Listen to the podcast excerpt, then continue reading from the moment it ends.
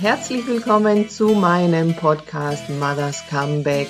Mein Name ist Maro Sideri, ich bin Fachanwältin für Arbeitsrecht und mache diesen Podcast für alle, die sich für das Thema Vereinbarkeit von Beruf und Familie interessieren und auch weitläufig alle Themen, die irgendwie Bezug zum Arbeitsverhältnis, zur Arbeitswelt haben. Und da spielt natürlich immer auch eine wichtige Rolle, das Gehalt, die Vergütung. Ähm, und da habe ich heute eine äh, tolle Interviewpartnerin äh, hier bei mir im Interview, nämlich die Steuerberaterin Sabine Banse-Funke. Sie ist schon seit 21 Jahren Steuerberaterin in der Kanzlei Westing und Partner in Göttingen und mit ihr möchte ich heute darüber sprechen, was es denn für Möglichkeiten gibt, also steuerliche Möglichkeiten äh, auch gibt, ähm, für ja, Eltern, generell vielleicht auch für Arbeitnehmer, um eben die Vergütung ja, geschickt zu gestalten, damit da möglichst viel netto vom Brutto übrig bleibt. So kann man es vielleicht sagen. Ich freue mich sehr, dass du dabei bist heute, Sabine. Herzlich willkommen. Vielen Dank, dass ich bei dir im Podcast sein kann. Herzlich willkommen, liebe Zuhörer. Ich freue mich sehr, hier zu sein. Sehr schön. Ja, also das Thema Steuern ist ja für viele ähnlich, äh, manchmal auch wie das Thema Recht, ja so ein Thema, ähm, ja, was man vielleicht nicht so ganz so gern hat und sich damit vielleicht auch nicht so gern beschäftigt. Dabei würde es sich ja lohnen, häufig ähm, sich damit etwas näher zu beschäftigen, um einfach ja für sich mehr rauszuholen. Ne? Kann man das so sagen? Ja. ja, und dafür ist es ja toll, dass wir einfach äh, ein, eine Expertin jetzt hier haben, die das eben jetzt schon viele, viele Jahre macht und berät. Übrigens äh, hat Sabine auch einen äh, Podcast, der äh, so heißt wie das, was sie macht, äh, nämlich der Podcast Steuern sparen, Gewinne steigern. Ja, also darum geht's. Ähm, zwar hauptsächlich für Selbstständige, aber natürlich ist auch für Angestellte da einiges drin.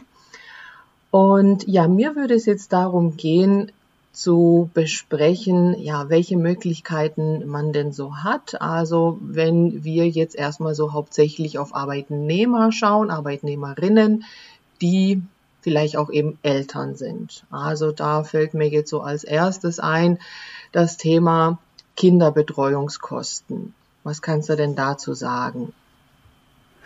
Ja, also da gibt es einiges dazu. Zum einen ist es ja so, man kann Kinderbetreuungskosten mhm. bei der, bei der Steuer absetzen.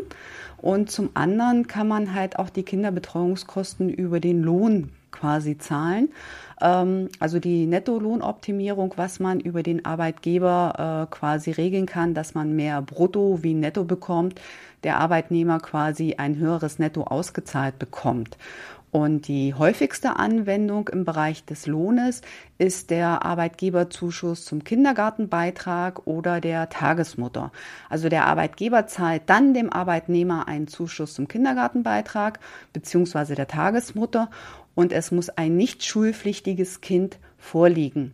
Auch Kinder, die schulpflichtig sind, die mangels Schulreife aber vom Schulbesuch zurückgestellt sind oder die noch nicht eingeschult sind, können dafür auch berücksichtigt werden.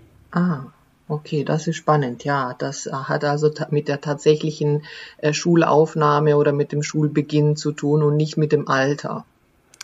Äh, Grundlage ist natürlich das Alter, aber vom Gesetzgeber ist es halt so geregelt, die Kinder können ja nicht immer ganz passgenau in die Schule, ist ja auch immer von der Entwicklung des Kindes abhängig, dass im Grunde genommen die Idealvorstellung des Gesetzgebers ist, also all das, was Kindergarten Alter hat oder noch nicht in der Schule ist, soll gefördert werden. Und deshalb gibt es halt auch diese Ausnahme, wer zurückgestellt ist oder aus irgendeinem anderen Grund halt die Schule noch nicht besuchen kann, dass die mitgefördert werden. Aber ab dem Schulbesuch äh, fällt die Förderung weg.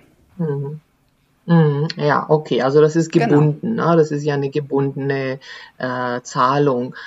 Und ja, das ist ja doch häufig so, also so habe ich es zumindest erlebt oder erlebe das weiterhin, dass das halt nicht unbedingt jetzt von den Arbeitgebern von vornherein freiwillig gemacht wird. Also, dass die halt sagen, ah, hier hat meine Arbeitnehmerin jetzt äh, ein Kind bekommen und das ist jetzt in der Kita oder im Kindergarten.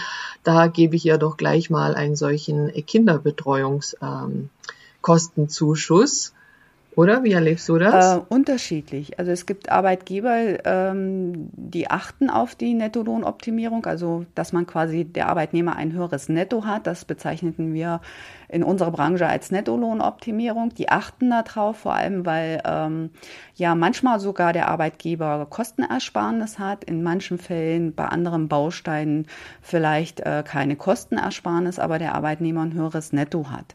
Es gibt aber auch welche, die interessiert das nicht wirklich so, aber als Arbeitnehmer kann man natürlich im Rahmen einer Gehaltsverhandlung oder im Rahmen einer Gehaltserhöhung sagen, ähm, dass man darüber sprechen möchte und das gerne hätte.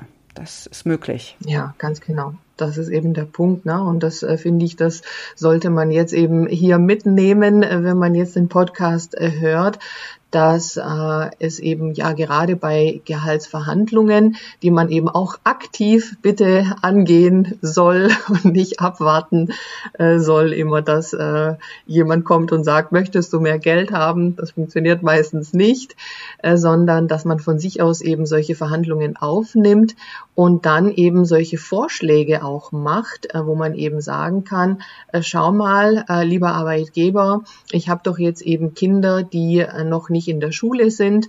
Und da gäbe es eben auch die Möglichkeit, diese Kinderbetreuungskosten ähm, mehr zu geben. Und das wird eben dann ja steuerlich so und so behandelt. Da sagst du gleich noch was äh, dazu. Also jedenfalls, dass er halt merkt, okay, am Ende äh, ist es eine Gehaltserhöhung, die halt vielleicht nicht so hoch ausfällt, äh, wie wenn sie halt jetzt nicht dieser Zuschuss wäre. Ja, habe ich das so einigermaßen also es ist letztendlich so, diese, wenn die Voraussetzungen erfüllt sind, kann der Kindergartenzuschuss netto gezahlt werden. Also der Arbeitnehmer hat quasi keine Abzüge, äh, bekommt es brutto wie netto weil das, dieser Kindergartenzuschuss ist, wenn die Voraussetzungen erfüllt sind, lohnsteuer- und sozialversicherungsfrei. Der Arbeitgeber hat sogar eine Kostenersparnis, also das wäre auch etwas, wo man den Arbeitgeber so ein bisschen locken kann, weil nämlich sein Anteil zur Sozialversicherung, der Arbeitgeberanteil quasi entfällt. Mhm. Mhm. Ja, kann man das vielleicht nochmal, ne? Ich weiß ja nicht, ob da alle so da in diesen Themen äh, drin sind, was ja wie abgerechnet wird. Also was kann man sagen? Wie viel Prozent oder wie viel ist das, was er da tatsächlich dann also erspart? rund 20 Prozent. Mhm. Naja, das ist aber auf jeden Fall schon schon eine beachtliche Zahl. Also das heißt, es ist eben auch ein Argument, na, dem Arbeitgeber zu sagen, schau mal, ähm, du äh, zahlst mir quasi die Kosten, also voll ne, für, die, für genau. den Kindergarten. Das muss man dann halt bescheinigen. Genau. Ne, also es ist sind. so, der Arbeitnehmer muss die Kosten quasi nachweisen. Ähm, also in der Regel ist das zum Beispiel der Bescheid, ähm, der Gebührenbescheid vom Kindergarten oder, oder der Beleg, wo der Kindergarten sein, seine Gebühren abrechnet oder die Rechnung von der Tagesmutter. Also die Originalbelege müssen vorgelegt werden, denn beim Arbeitgeber, wenn der eine Lohnsteuer- und Sozialversicherungsprüfung hat, muss er das quasi auch, auch nachweisen. Ne? Und dort sieht man dann halt auch, dass es halt äh, ja für ein nicht schulpflichtiges Kind ist. Also dementsprechend hat der Arbeitgeber da auch gleich den Nachweis, weil sonst hätte man ja zum Beispiel Beispiel gar keinen Kindergartenbeitrag. Ne? Und wichtig ist in dem Zusammenhang noch, äh, was ganz wichtig ist, also es darf keine Lohnumwandlung und kein Lohnverzicht vorliegen. Also diese Zahlung zum Kindergartenbeitrag, die muss zusätzlich zum bisherigen Arbeitslohn vereinbart werden. Also man kann jetzt nicht hergehen, ich habe meinetwegen das Brutto, jetzt ziehen wir den Kindergartenbeitrag ab. Das geht nicht, sondern es geht sozusagen nur andersrum. Ähm, bei einer Arbeitsvertragsverhandlung, beim neuen Arbeitsvertrag kann es gleich im Gehaltsgefüge mit berücksichtigt werden. Und ansonsten muss es halt bei jeder Lohnveränderung kann man das dann machen, damit man dann in diese Funktion zusätzlich zum bisherigen Arbeitslohn, der steuerlich äh, gefordert wird, damit man dort reinkommt in diese Voraussetzung. Also das muss halt on top kommen, ne? On top, genau. Ja. Ja, ja, also auf jeden Fall ähm, ist es, wie du sagst, ein direkt, äh, direkter Nettobetrag dann, also eben genau die genau. Kosten, äh, die da sind. Und für den Arbeitgeber hat es halt den Vorteil, dass er zwar dann, jetzt sagen wir mal, einen Betrag 300 Euro äh, bezahlt, ähm, aber eben darauf halt nicht die Arbeitgeberbeiträge noch dazukommen und somit er ja eben da ungefähr 20 Prozent erspart. Ja? Genau. Genau, so ist das. Mhm. Okay. Ähm, die Höhe dieser Kosten? Also die Höhe ist davon abhängig, was halt gefördert wird. Ne? Also der Arbeitgeber kann zahlen die Unterbringung, Verpflegung, Betreuung im Kindergarten, in der Tageskrippe. Also es ist begünstigt bei Tagesmüttern, aber auch bei Wochenmüttern, Ganztagespflegestellen oder ähnlichen Einrichtungen. Nur diese kommen halt nicht so häufig vor. Deshalb sagt man meistens immer der Zuschuss zum Kindergartenbeitrag.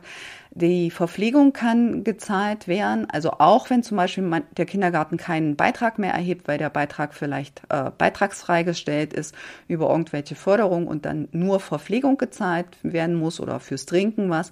Auch das kann der Arbeitgeber bezuschussen.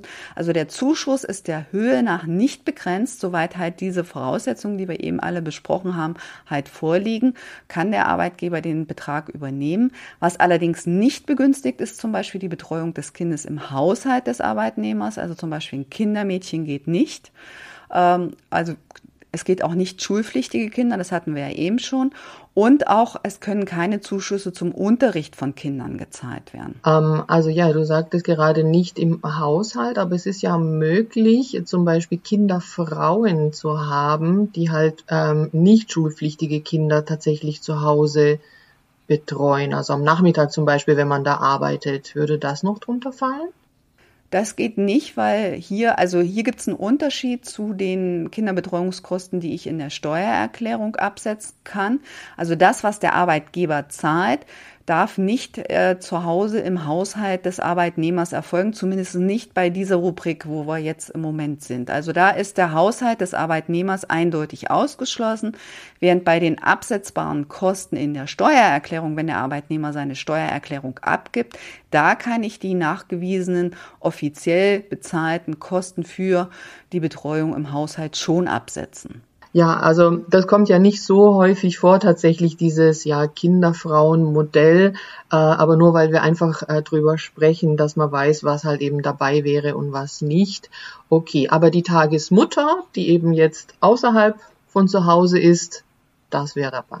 Ja. Die ist begünstigt, genau. Tagesmutter, Wochenmutter, die mm, sind mit dabei. Okay, okay. Gut. Ähm, ja, gibt es denn noch weitere bezuschussbare Kinderbetreuungskosten? Ja, also der Gesetzgeber hat noch zwei weitere äh, förderbare, sozusagen bezuschussbare Kinderbetreuungskostenmöglichkeiten gegeben. Die sind auch lohnsteuerfrei und sozialversicherungsfrei. Die Bedingung für beide ist, dass diese zusätzlich zum bisherigen Arbeitslohn gezahlt werden. Also auch hier keine Lohnumwandlung möglich, kein Lohnverzicht. Die erste Sache, die er quasi noch bezahlen kann, ist, der Arbeitgeber kann an ihn erbrachte Leistung für bezahlte Vermittlungskosten und Beratungskosten an ein Dienstleistungsunternehmen, das den Arbeitnehmer hinsichtlich der Betreuung von Kindern berät oder hier für Betreuungspersonen vermittelt, quasi bezuschussen. Also auch eher so, ich will mal sagen, so ein Randgebiet, was jetzt so die Kinderbetreuung anbelangt. Die Höhe der Beratungskosten oder Vermittlungskosten hierfür ist nicht begrenzt. Also da äh, gibt es keine Begrenzung nach oben, weil so oft finden ja diese Sachen dann auch gar nicht so statt. Und die zweite Möglichkeit, die es noch gibt, das ist auch ein, auch ein absoluter Ausnahmefall. Das ist, der Arbeitgeber kann Leistung zur kurzfristigen und zeitlich befristeten Betreuung des Kindes bezahlen. Auch hier muss das Kind unter 14 sein und Kindergeld berechtigt. Und das Besondere daran ist, die Betreuung muss aus zwingenden und beruflich veranlassten Gründen notwendig sein. Also private Gründe sind da nicht entscheidend. Und hier ist ausnahmsweise auch die Betreuung im Haushalt des Arbeitnehmers möglich. Die, die, die Bezuschussung kann bis 600 Euro im Jahr erfolgen. Und wie gesagt, weil es ein absoluter Ausnahmefall ist, mal so ein paar Beispiele, damit man es ein bisschen besser greifen kann. Also das wäre zum Beispiel die kurzfristige Erkrankung des Kindes, also ne, dass es quasi unvorhergesehen kommt oder die zwingende Ableistung von Überstunden, die halt auch unvorhergesehen kommen oder ein auswärtiger Arbeitseinsatz oder dienstlich veranlasste Fortbildungsmaßnahmen. Also es ist keine hier wirklich zu merken, es ist der eigentlich der Ausnahmefall und keine Dauerbetreuung, sondern eher das, was kurzfristig und zeitlich befristet auf einmal sozusagen notwendig mhm, wird. Spannend, das ist ja wirklich nicht so bekannt, ne? Mhm. Das äh, muss man sagen, ist kaum in der Anwendung, weil es halt auch für Ausnahmefälle geregelt ist. Ne?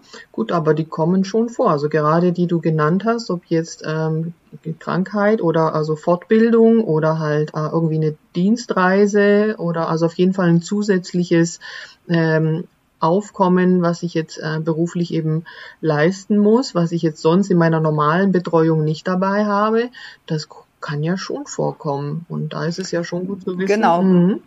Genau, also das Problem liegt ja halt oft an der Kurzfristigkeit. Ähm, sowas ploppt kurzfristig auf, Kind wird über Nacht krank. So, und dann hat man halt das Problem, nicht nur die Betreuungsperson zu organisieren, sondern man muss ja eigentlich auch mit seinem Arbeitgeber verhandeln, jetzt übernimm das mal. Und das ist halt, ähm, sind sehr viele Komponenten, die in kurzer Zeit gelöst werden müssten.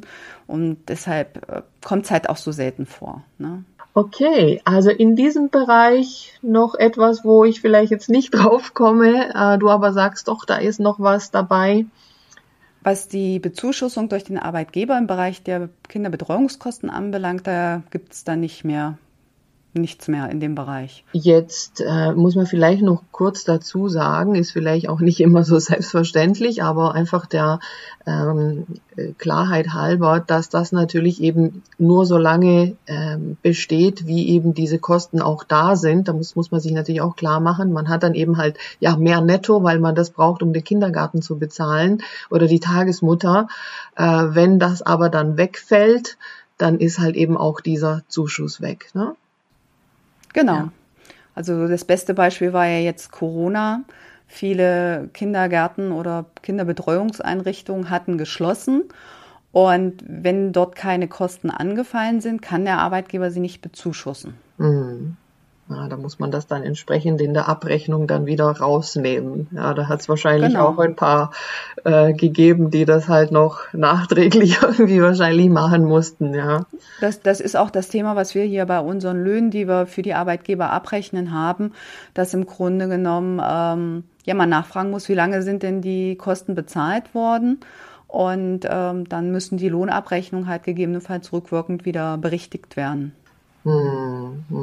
Ja, also das muss man halt einfach bedenken, ne? weil das ist dann einfach halt auch ein gewisser Betrag, der dann halt wieder weg ist. Ne? So ist es. Also gegebenenfalls halt auch im Nachhinein dann, ja. Aber so ist das nun mal. Okay, deswegen einfach noch der Hinweis hier, dass man äh, da dran denkt. Gut, jetzt äh, ja, Thema Corona hat ja auch noch äh, mehr Homeoffice für viele, viele gebracht. Also vor allem für diejenigen, die eben im Homeoffice auch arbeiten äh, können. Und da gibt es ja auch einige Dinge, die steuerlich interessant sind. Ähm, ja, also vielleicht kannst du einfach mal loslegen und erzählen. Da gibt es ja viele äh, Fragen, die da ähm, die man sich stellen kann. Was wird bezahlt, wer zahlt was und was kann man da steuerlich alles wie genau, absetzen? Also ich kann natürlich nur für den steuerlichen Bereich was sagen. Für den mhm. rechtlichen Anspruch wärst du natürlich die richtige Ansprechpartnerin. Also, ähm, also es ist so, der Arbeitgeber kann einiges an Kosten bezahlen. Also er kann zum Beispiel die Kosten übernehmen von Einrichtungen, EDV und Arbeitsmitteln, soweit keine Privatnutzung stattfindet und auch auch diese ausgeschlossen ist, ist das alles kein Problem, weil dann liegt nämlich ja kein Arbeitslohn vor, weil ja eine ausschließliche Nutzung für den Arbeitgeber vorliegt. Meistens ist es dann so, dass der Arbeitgeber diese Sachen dann auch anschafft und dem Arbeitnehmer einfach zur Nutzung im Homeoffice überlässt. Wichtig ist dabei natürlich zu bedenken, sie gehören dann natürlich auch weiterhin dem Arbeitgeber und nicht dem Arbeitnehmer. Sie stehen dann zwar im Homeoffice, aber ähm, trotzdem gehören sie dem Arbeitgeber. Ne, das ist ähm, vieles, wo manche da nicht so ganz dran denken. Natürlich kann der Arbeitnehmer die Arbeitsmittel auch selbst anschaffen. Und wenn eine private Mitbenutzung durch den Arbeitnehmer ausgeschlossen ist, also wirklich die definitiv auch nachgewiesen werden kann oder quasi zum Beispiel beim Computer kann er den manchmal ja gar nicht anderweitig nutzen, dann kann der Arbeitgeber die Kosten als steuerfreien Ersatz auch dem Arbeitnehmer erstatten. Aber wie gesagt, dann muss eine Privatnutzung ausgeschlossen sein. Und in dem Fall, selbst bei Kostenersatz, ist es dann so, dass die Sachen dann auch wieder dem Arbeitgeber gehören und nicht dem Arbeitnehmer. So, und dann ist natürlich immer die große Frage, ja, was ist denn, wenn eine Privatnutzung vorliegt? Das ist ja ne, in vielen Fällen manchmal dann doch gegeben. Und äh, wenn eine Privatnutzung vorliegt, ist bei einer Erstattung quasi normaler Arbeitslohn gegeben. Also der wird ganz normal lohnsteuerpflichtig und sozialversicherungspflichtig behandelt. Und da gibt es halt ein paar Ausnahmen, die vom Gesetzgeber aber schon länger existieren, also die sind nicht Corona-bedingt geschaffen worden. Und zwar ist das die private Mitbenutzung von betrieblichen Telekommunikations- und Datenverarbeitungsgeräten, wie zum Beispiel Telefon, Handy, Computer, Software. Also da ist eine, bei einer privaten Nutzung ist das alles halt kein Problem. Mhm, mhm. Okay, okay, also da wird unterschieden, ja. Ähm, was hast du denn jetzt da so für Erfahrungen? Also vielleicht tatsächlich jetzt auch mit Corona, was dann da so ja, üblich ist, was häufig gemacht wird, was man da in dem Zusammenhang übernimmt, also dann, ne, oder ja, also generell übernimmt und was dann dann steuerlich nochmal äh, eben begünstigt ist. Ähm, also die Handhabung ist sehr unterschiedlich, muss man einfach mhm. sagen. Die, es gibt ja, mhm. wie gesagt, auch, wie du selbst sagst, ja keinen Rechtsanspruch. Ne? Ähm, Oft ist es ja eine gemeinsame Absprache, dass der Arbeitnehmer in Homeoffice gehen kann. Was ich definitiv sagen kann, was halt steuertechnisch möglich ist. Ne? Also der Arbeitgeber kann zum Beispiel folgende Kosten direkt übernehmen. Also äh, wenn der Arbeitnehmer nachgewiesene berufliche Telefonkosten selbst getragen hat, dann kann ihm der Arbeitgeber diese ersetzen. Steuertechnisch nennt sich das dann steuerfreier Kostenersatz. Und die Nachweise sind dann dem Arbeitgeber auch wirklich einzureichen, dass der sie zu seinen Steuerunterlagen und auch für eine Sozialversicherungsprüfung und Lohnsteuerprüfung halt nehmen kann als Nachweise. So, dann kann der Arbeitgeber auch die Internetkosten bezahlen. Also er kann einen beruflichen Internetanschluss bezahlen, soweit er halt nicht privat genutzt wird. Dann ist das kein Problem. Wird aber zum Beispiel der, ja, der Privatanschluss des Internetanschlusses durch den Arbeitnehmer quasi beruflich mitgenutzt oder halt auch nicht, also es ist auch keine berufliche Nutzung erforderlich, dann kann der Arbeitgeber zum Beispiel einen nachgewiesenen Betrag bis monatlich 50 Euro dem Arbeitnehmer erstatten, wenn er zusätzlich zum bisherigen Gehalt gezahlt wird. Also auch hier keine Lohnumwandlung möglich und auch kein Gehaltsverzicht. Der Arbeitgeber zahlt dann eine Pauschalsteuer, weil ja auch Privatnutzung mit dabei ist, von 25 Prozent zuzüglich Solidaritätszuschlag und Kirchensteuer darauf. Und der Arbeitnehmer erhält die Beträge brutto wie netto, ohne Abzüge. Ähm, wäre denn sowas davon abhängig, ob man jetzt ausschließlich im Homeoffice arbeitet oder vielleicht nur ein paar Tage? Gar nicht. Gar nicht. Also, also die Erfahrung ist eigentlich so, wenn Arbeitnehmer ausschließlich im Homeoffice arbeiten, dass die meistens dann einen beruflichen Internetanschluss haben. Ne? Das ist eher eigentlich ähm, oft der Fall. Die Leitungen müssen dann einfach auch stärker sein, also auch was da drüber geht. Ähm, Im privaten Anschluss hat man meistens nicht so hohe Kapazitäten. Also es ist dann eher eigentlich so, wer dauerhaft im Homeoffice sitzt, hat einfach auch vom Datenvolumen einen wesentlich besseren Anschluss und das zahlt dann in der Regel auch der Arbeitgeber, damit auch, äh, wenn der sich ins Netzwerk irgendwo einwählen will, damit das alles auch unkomplizierter mhm. läuft. Also das ist ja gut dann, ja. Gut, also gut zu wissen. Ähm, unabhängig davon, was der Arbeitgeber jetzt da so bezuschussen oder erstatten kann, kann ja jeder, also das ist ja jetzt auch egal, ob Arbeitnehmer oder selbstständig, ne, ja bei seiner Steuer ähm, neuerdings ja ein paar Dinge noch geltend machen, oder? Genau, also es gibt die Homeoffice-Pauschale. Mhm. Das sind äh, 5 Euro pro Tag, maximal 600 Euro im Jahr, wenn man sich ausschließlich im Homeoffice aufgehalten hat. Ne? Mhm. Also da ist es doch äh, relevant, dass man wirklich hauptsächlich, also nicht hauptsächlich, sondern ausschließlich im Homeoffice gearbeitet hat. Mhm. Aber es ist schon tagesbezogen. Also das heißt, wenn ich an einem Tag komplett im Homeoffice gearbeitet habe, dann kann ich diese 5 Euro für diesen Tag genau. geltend machen. Und wenn ich aber nächsten Tag zum Beispiel aber in der Firma arbeite, dann halt für den Tag nicht.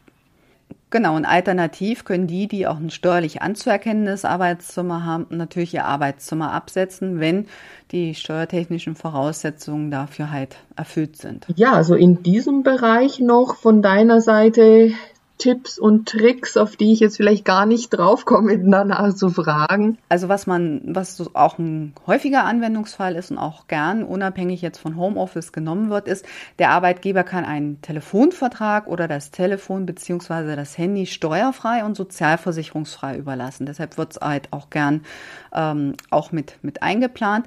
Bei dieser Variante ist es so, dass das Telefon dann nicht übereignet wird, also das gehört weiterhin dem Arbeitgeber.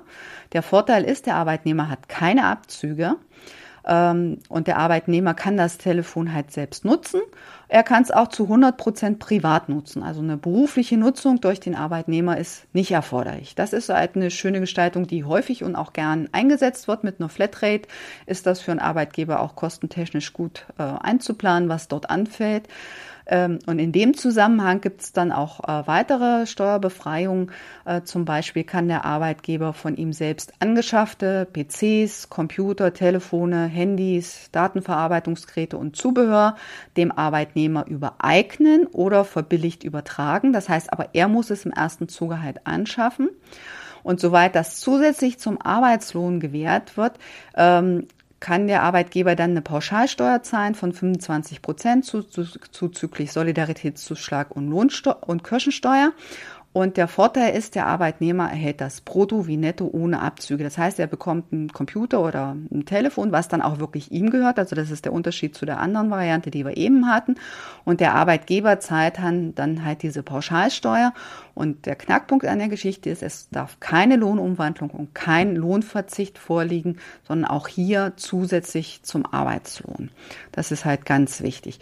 Und auch und auch bei den Computern gibt es die Variante, dass ich die steuerfrei und sozialversicherungsfrei vom Arbeitgeber überlassen kann, also mit Zubehör und Software. Also auch da, dass es dem Arbeitgeber gehört, er schafft es an und der Arbeitnehmer kann es auch 100 Prozent privat nutzen. Und der Computer gehört weiterhin dem Arbeitgeber und diese Überlassung kann dann halt auch steuerfrei und sozialversicherungsfrei gezahlt werden. Also der Arbeitnehmer äh, hat dafür keine Abzüge. Ne?